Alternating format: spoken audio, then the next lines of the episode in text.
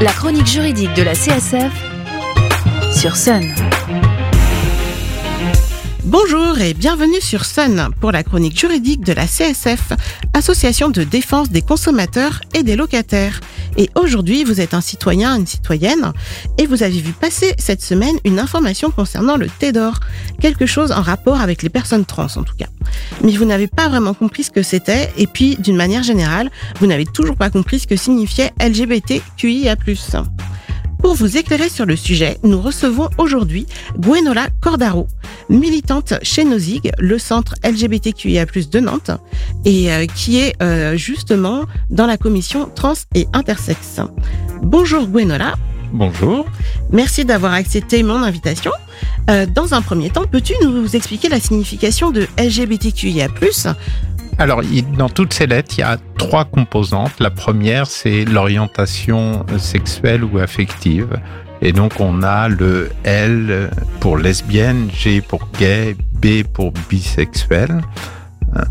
Ensuite, on a l'identité de genre avec le T pour les personnes transgenres. Donc là, on est, on n'est plus sur l'orientation sexuelle, mais sur la manière dont une personne se définit.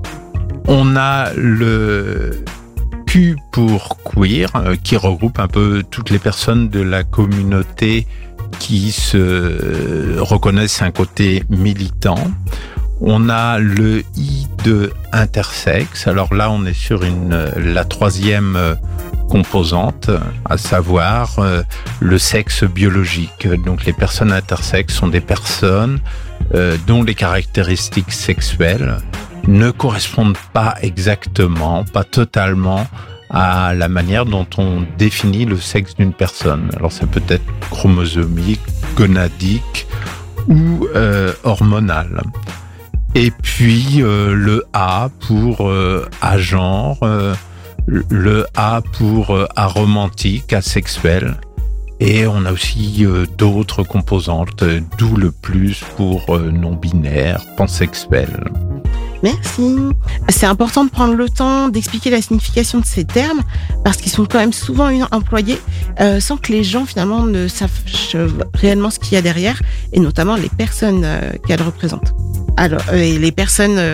Non, je vais recommencer. Merci, c'est important de prendre le temps d'expliquer Merci, c'est important de prendre le temps d'expliquer la signification de ces termes parce qu'ils sont souvent employés sans que les gens n'en comprennent véritablement le sens, alors que l'objectif est pourtant de visibiliser ces termes et notamment les personnes qui sont derrière. Parlons maintenant du TIDOR, qui est en fait un acronyme anglais pour Transgender Day of Remembrance, euh, soit en français, je le dis beaucoup mieux, Journée du souvenir trans, pour commémorer les personnes victimes de transphobie. Est-ce que tu peux nous en dire plus sur le sujet et notamment sur la transphobie. Alors nous, en fait, les personnes trans, on, remet en cause euh, quelque chose qu'on vous a dit à l'âge de 3 ou 4 ans. Tu es un garçon parce que tu as un pénis ou tu es une fille parce que tu as une vulve.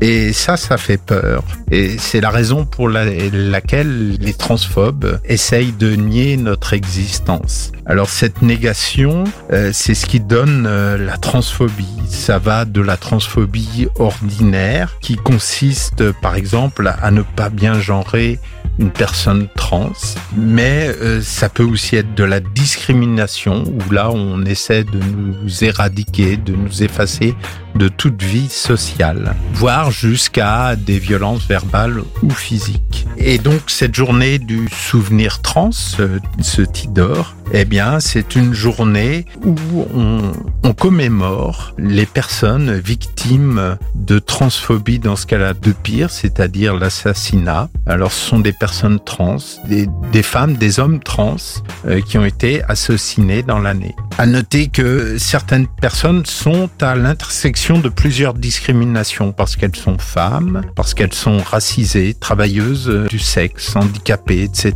Et donc ces discriminations se multiplient multiplie plus qu'elle ne s'additionne. C'est pour ça que on retrouve beaucoup de femmes racisées, travailleuses du sexe dans la liste des victimes d'assassinats transphobes. Et du coup, donc le TIDOR, donc la journée du souvenir trans, est le 20 novembre de chaque année.